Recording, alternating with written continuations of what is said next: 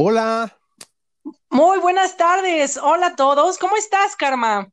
Hola, Astrid. Muy bien.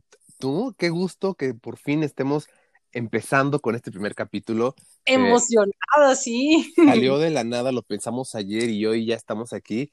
Este, porque tenemos algo muy, muy bueno que queremos compartir con todos, ¿no?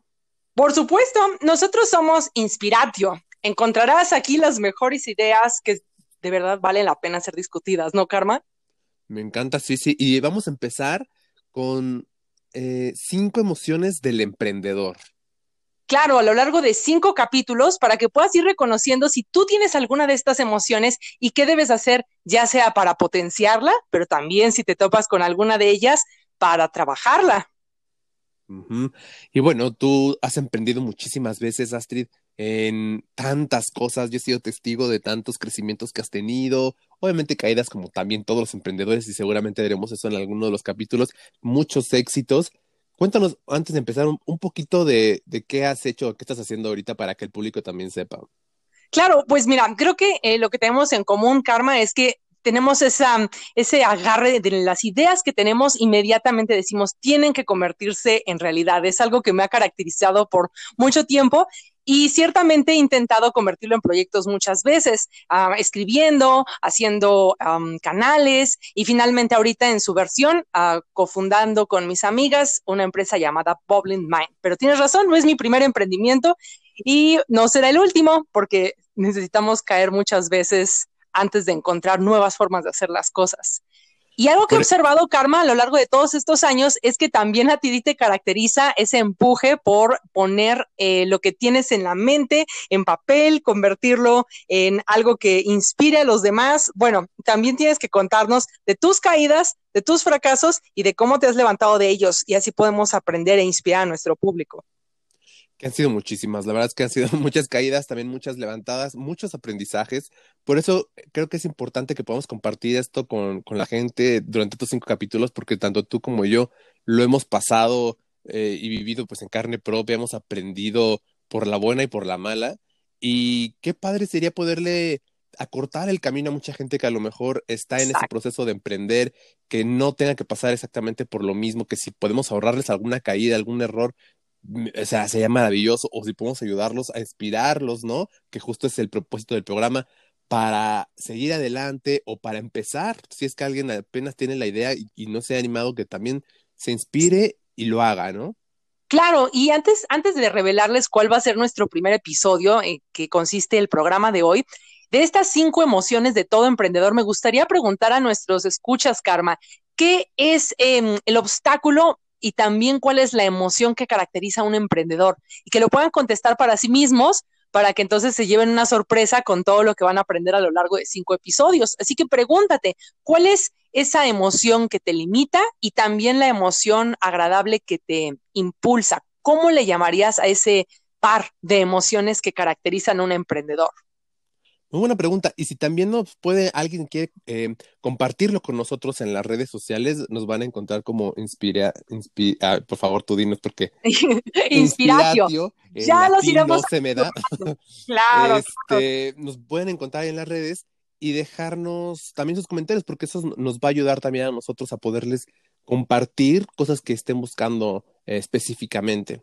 Entonces, por favor, encuéntrenos, compartan eh, sus comentarios, las respuestas a esta pregunta casi los hizo y a las que les vayan surgiendo conforme avance el programa. Sí, eso será perfecto, porque ah, creo que antes de que se nos ocurriera, Karma, de qué debía tratar nuestro primer capítulo, ah, ¿qué hubieras contestado tú antes de que supieras de qué trata este programa? Si te hubiera preguntado, ¿qué crees que es lo que te ha limitado o cuál es esa emoción que te ha tumbado a lo largo de, tus, de tus años emprendiendo? Yo te voy a contar lo que pensé. Mira, yo, creo que ya voy a entonces a revelar de qué vamos a hablar en este capítulo, porque justo sería la número uno, que es la desidia. La desidia que también pudiera llamarle procrastinar, este dejar para después, el, el eh, todo esto que ahorita vamos a hablar, yo creo que ese es el impedimento número uno con el que me he tenido que encontrar cada vez y que he tenido que estar superando y que ha estado presente pues de muchas formas, ¿no? Porque a veces superas ciertas cosas, pero encuentras otros distractores, encuentras otras excusas que, que tienes también que seguir superando. Entonces yo diría que ese es el, no me gusta la palabra, pero le iba a llamar el enemigo número uno. Sí, pero es cierto, es cierto. Y será divertido ver en los comentarios si realmente le atinaron e identificaron en sí mismos que esta podría ser uno de los factores determinantes de quedarse a la mitad del camino, porque eso es lo que ocurre con la desidia. Te quedas a la mitad del camino. ¿Y cuántas veces no nos ha pasado eso en tantas cosas? Por eso es bien importante también que lo que estamos siguiendo realmente nos apasione o para para poder superar todo esto, que bueno, ahorita vamos a también, además del problema, también unas formas de poderla superar. A ti, por ejemplo, ¿cuál sería tu respuesta Ah, antes de llamarle desidia, había pensado que precisamente era, e, es que fíjate, la palabra es muy interesante porque inmediatamente te pones el saco y dices, claro, es la desidia, pero antes de que hubiéramos determinado que así se llamara el episodio, el capítulo, había pensado que era esa sensación de, después, o ahorita no quiero, o no tengo todavía suficientes ganas, o suficiente dinero, o, la idea no es suficientemente buena, y a final de cuentas son solo frases que están demostrando que te está consumiendo la desidia. Claro, claro. Que también ahorita dijiste, eh, luego este ejemplo de no tengo suficiente dinero o los recursos, también esperamos muchas veces el momento correcto, que bueno, yo creo que ese ya es otro tipo de emoción que sería bueno hablar en futuros capítulos, pero también por ahí va muy a la mano de la desidia. Estuve pensando cuándo es cuando realmente nos enfrentamos por primera vez a la desidia, porque me interesaba saber si como que formaba parte de nuestro kit de, ya sabes, con el que crecemos y, y que tenemos como nuestra caja de emociones desde que nacemos. Y quería saber cómo, cuándo podría ser el momento hipotético en el que nos topamos por primera vez con la desidia pero me doy cuenta que de niños no podríamos decir que un niño vive desidia, eh, sino que más bien solamente tiene estos momentos de aburrimiento en el que no es que no tenga ganas de hacer algo, de hecho por eso es su frustración, porque sí tiene ganas de hacer algo, solo no sabe qué.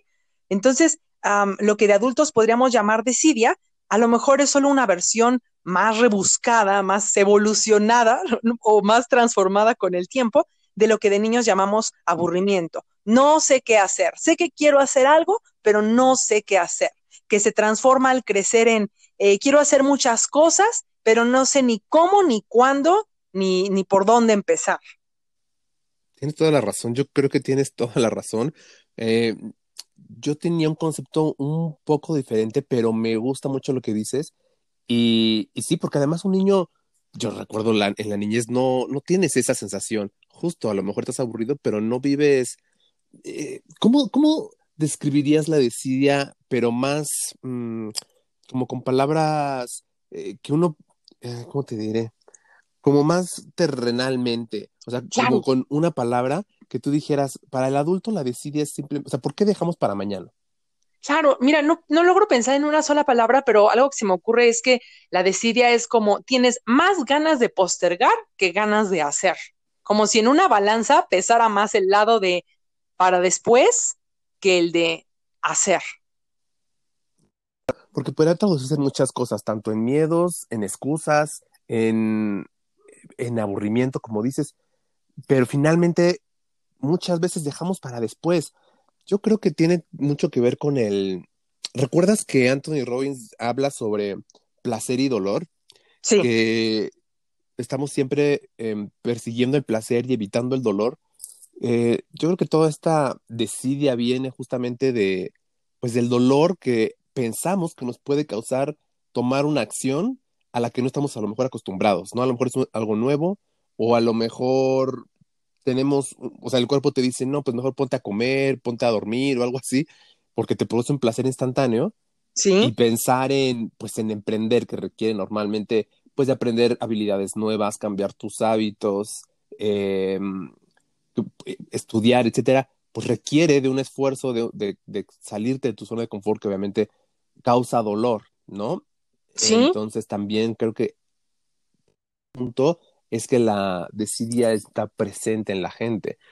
Faltaría aprender a controlar esas dos fuerzas entre el placer y dolor para poder superar la desidia quiero conectar esa idea con lo que em, alguna vez aprendí de Marisa Peer, la hipnoterapeuta eh, número uno en Inglaterra, que describe que estamos más acostumbrados a, mm, hacer primero los que, lo que nos causa placer que no estamos dispuestos también a incluir en nuestras actividades lo que no nos gusta hacer, pero es necesario. Entonces, uno de los recursos que usa en su terapia de hipnosis es acostumbrar al subconsciente a primero hacer lo que no te gusta. Lo describe de una manera más elaborada, pero, pero quiero aterrizarlo como lo terminé reduciendo a una sola frase que le canto a mi nena y entonces es como nuestro lema del día. Primero hago lo que no me gusta, así acabo rápido y me siento mejor. Y eso lo extraje de Marisa Peer porque se trata de acostumbrar al cerebro a que hay placer en primero ocuparse de aquellas cosas necesarias para que entonces al ocuparte de las cosas placenteras, en verdad el cerebro pueda disfrutarlas porque, porque ese orden le facilitará más la vida. Y tiene mucha razón. Y de hecho también me recuerda a un, al libro de Los siete hábitos de la gente altamente efectiva, que hay una parte en la que dice que justo cuando tengas como una lista de cosas que hacer, empieces por lo que no te gusta. ¿Por qué? Porque entonces es más, es más fácil terminarla, porque vas, vas llegando a lo que realmente disfrutas de hacer, que hacerlo al revés, en la que empiezas con lo que te gusta y luego pues ya te cansaste y ya no quieres hacer lo que no te gusta porque ya se viene eso, ¿no? Claro, y, se conecta con postergar. Se conecta con postergar. Y creo que, pues, natural, no, no sé si naturalmente, pero mucha gente estamos acostumbrados, o en mi caso, a empezar por lo que te gusta porque es pues, lo, que te decía, buscamos el placer y evitamos el dolor. Y claro, cuando ya nos tenemos que enfrentar con esa tarea incómoda, pues postergamos, ¿no? Tenemos la desidia. Creo que ahí hay buenos tips para nosotros mismos y para el público ¿Cómo podemos empezar a erradicar eso? Podemos hacer una lista de las cosas que tenemos que hacer y empezar por las que no nos gusta. Si de todas formas la tenemos que hacer para lograr algo que sí queremos, porque ojo, no es que estemos haciendo algo que no querramos pues porque sí, es porque nos está permitiendo cumplir un objetivo que sí deseamos. Entonces sí es importante terminar con esa tarea. Y si finalmente la tenemos que hacer, pues empezar por ahí para deshacernos pronto de eso como, como el lema con tu hija y, y más fácil nos va a ser terminar las cosas porque disfrutamos las tareas que vienen. Sí, y eh, quiero recordarles a los que nos escuchan que el enfoque de Inspiratio no es hablar desde el punto de vista de especialista, sino que sea un espacio en el que podamos compartir la manera como hemos experimentado estas situaciones y cómo las hemos resuelto. Entonces, eh, creo que una parte fundamental es que también pudiéramos contar qué es lo que hemos hecho nosotros mismos y también, ¿por qué no? ¿Por qué no sacar los trapitos al sol y contar cuando no lo hemos logrado, cuando hemos tenido, cuando nos vence la desidia, Karma, y realmente puede identificarse el que nos escucha con eso y decir, ah, bueno, sí, hay veces en las que te gana. Podrás tener mucho enfoque, metas, a veces tienes hasta la presión de, eh, cuentas por pagar, pero por alguna razón te vence la inercia de la desidia. Tienes una anécdota, yo ya tengo preparada la mía. Muchas anécdotas. La verdad es que eh, trabajar en esto, pues es una tarea de todos los días y muchas veces te vence, muchas veces tú lo logras, pero claro que, que tengo ejemplos que antes de entrar en eso, en lo que estabas diciendo, también es bueno que lo que escuchen y lo que conecte con ustedes y les sirva, pues lo, lo usen y lo que no conecte con ustedes, pues lo, lo suelten, ¿no? No, no tenemos la verdad absoluta ni mucho menos, estamos, como dice Astrid, compartiendo nuestra experiencia y lo que les ayude, perfecto. Y, ¿sabes qué? Con lo que me, me preguntaste ahorita, me conecta también mucho con, eh, he tenido unos días en los que mm, no he tenido como muchas energía, muchas ganas de hacer lo que en mi cabeza está lo que, lo que tendría que estar haciendo. Y, y a veces sí, a veces sí tenemos nuestras excusas y es decir, y eso, pero a veces también necesitamos un tiempo para separarnos de, de digamos, del problema o de la acción, de, de la cosa por resolver, para poder pensar de una forma mucho más objetiva y tener una respuesta más, más certera. Eh, voy a compartir algo que me dijiste hace unos días que me sirvió muchísimo, eh, que Astrid me dijo, permítete disfrutar de no hacer nada, cosa que yo no, yo no lo permitía porque pues tenemos también mucho la cultura de que mientras más acción pongas y mientras más cosas estés haciendo y más cosas hagas en tu día, pues más productivo eres, más estás avanzando y muchas veces no es necesario de esa forma. O sea, también necesitamos disfrutar del proceso, disfrutar de que si estás en un momento en el que realmente estás disfrutando tu no hacer nada, porque por ejemplo, yo le comentaba a un amigo también hace poquito, ¿Sí? que si estás en un proceso en el que, por ejemplo, estás viendo una película, pero tu cabeza está, es que tendría que estar haciendo esto otro, Claro. tendría que hacer aquello. Si no estás disfrutando de, de ver tu película y estás nada más sufriendo y preocupándote, pues a lo mejor sí ponte en accionar.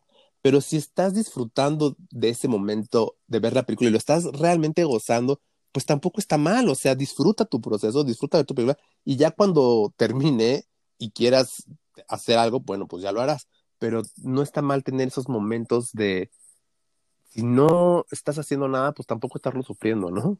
Claro, como hacer las paces que estás donde estás, como esa sensación que todos hemos sentido cuando, no sé, cuando vas tarde a algún lugar y ya no hay remedio y ya avisas y ya no hay modo, ya no hay modo más que eh, disculparse y justificar, pero de repente te llena toda una sensación de paz de ya, ¿no? Como ya valió, pero, pero ya no puedo hacer más y entonces regresas al presente.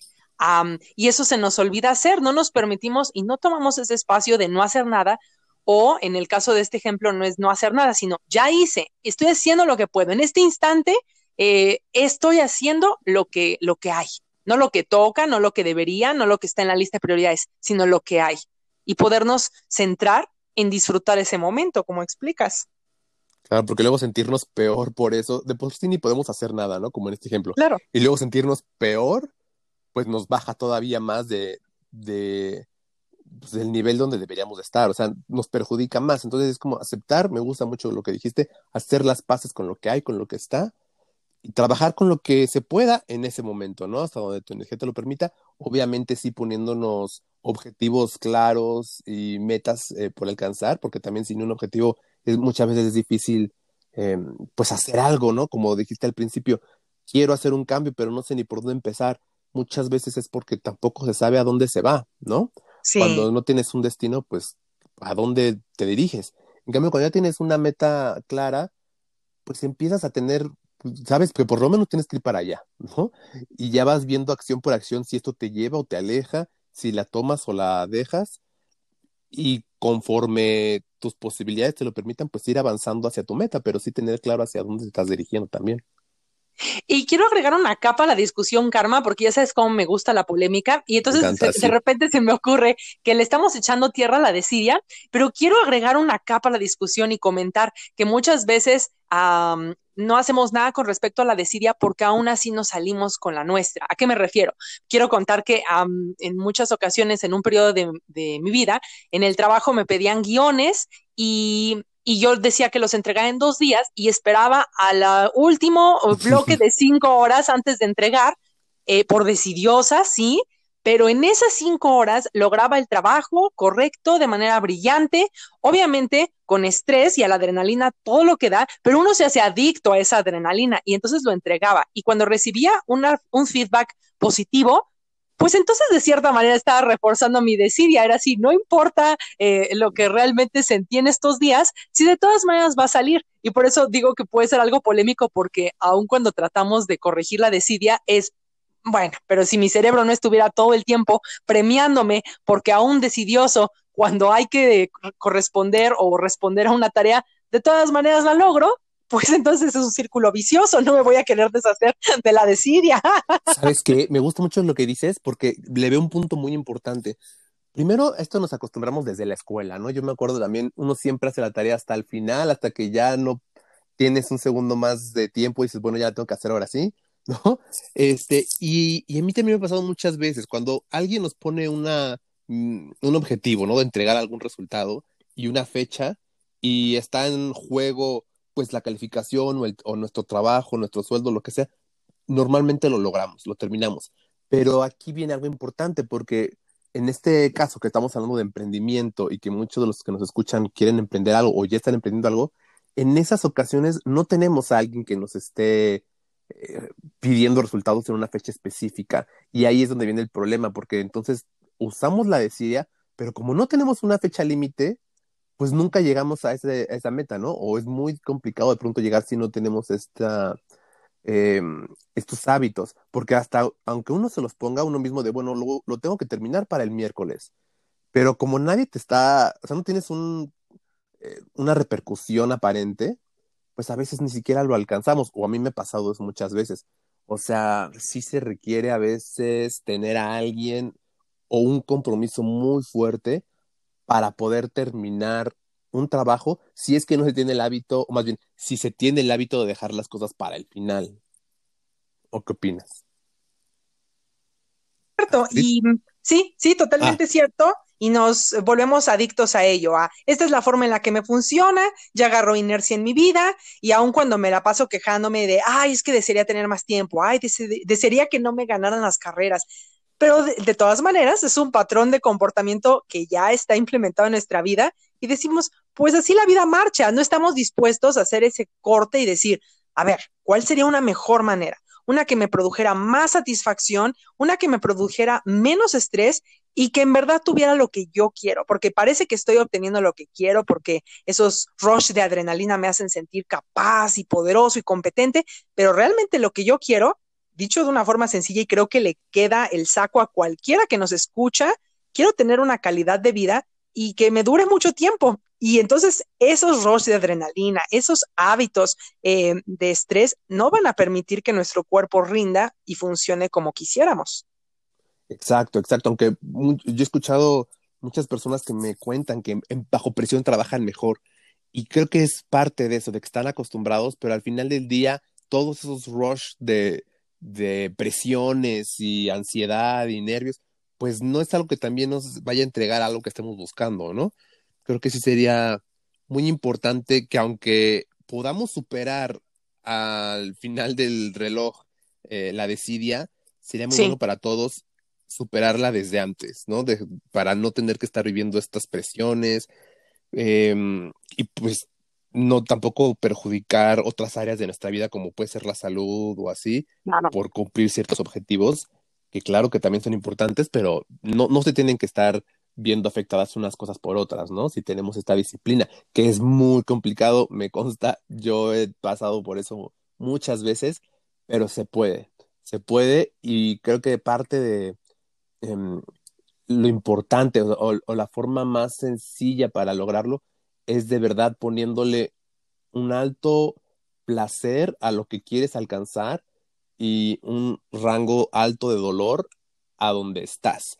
O sea, porque es como la pirita en el zapato, ¿no? Cuando eh, te duele para que coges, pero no lo suficiente como para que la quites de ahí, ¿no? Es cierto, es cierto. Que te duele lo suficiente. Entonces, a veces estamos cómodos en donde estamos, nos duele, nos quejamos de, ay, es que las deudas o la situación, nos duele lo suficiente para quejarnos, pero no para hacer un cambio.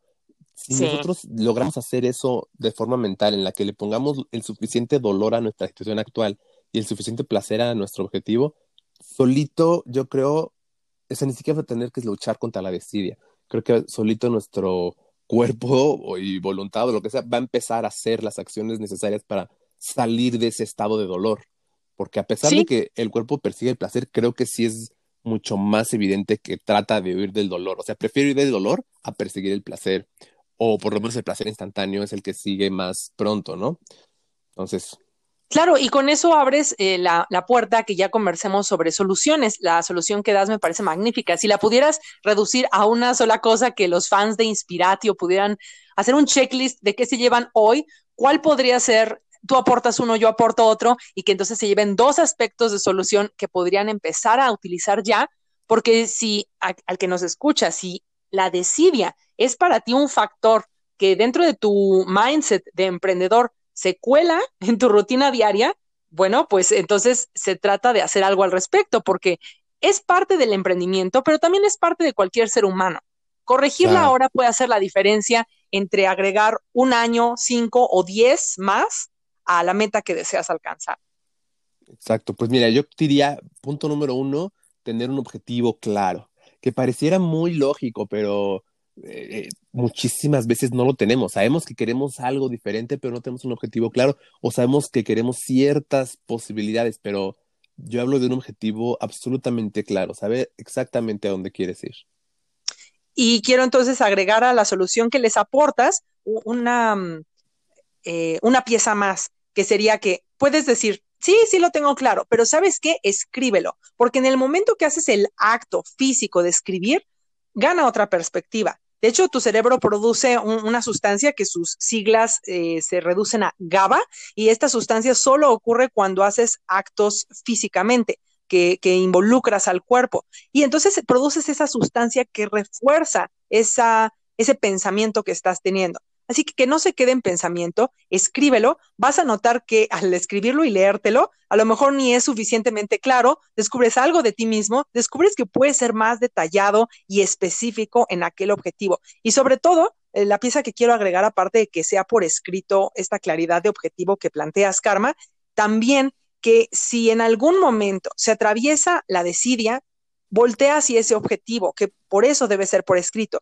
Y si ese objetivo no es suficiente como para levantarte y vencer la, la desidia, no es culpa de la desidia, escuchen esto, es culpa de que tu objetivo no es suficientemente atractivo. Pero qué bueno tenerlo por escrito enfrente de ti porque puedes hacerlo mucho mejor, agarrar otra hoja y volverlo a trazar de una forma mucho más atractiva, magnética, que te jale, que te mueva.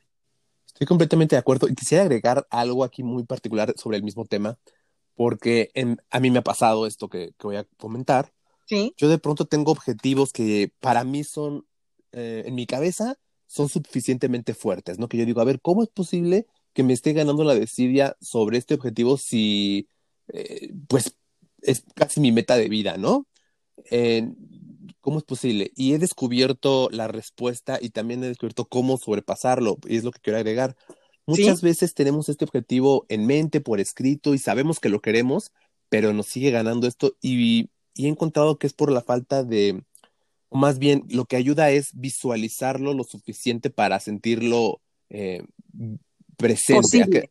claro. Exacto, porque muchas veces, eh, esto sí ya no es en mi tema, pero yo he visto amigos míos que tienen un objetivo que ni siquiera lo creen posible y que aunque lo deseen, pues ni siquiera lo ven en sus vidas entonces de esa manera pues nunca lo van a, no, no va a ser suficiente para moverlos porque ni siquiera lo ven posible. En cambio, cuando, primero sería cosa de verlo posible, pero además cuando lo ves a lo mejor en imágenes, eh, lo visualizas y lo sientes y ya lo viviste, lo experimentas en emoción, es mucho más fácil que cuando recurras a esa, cuando te gane la decía y recurras a esa emoción, más que a la idea del deseo, sino a la emoción que, que, que sentiste, logres eh, como hacer el enganche, digamos, del, la conexión para, para levantarte y hacer lo que tienes que hacer, porque ya lo, ya lo sentiste y es como, sí es cierto, este, ya es una experiencia muy diferente el sentirlo vívidamente en tu cuerpo a nada más tenerlo consciente de que quieres llegar ahí.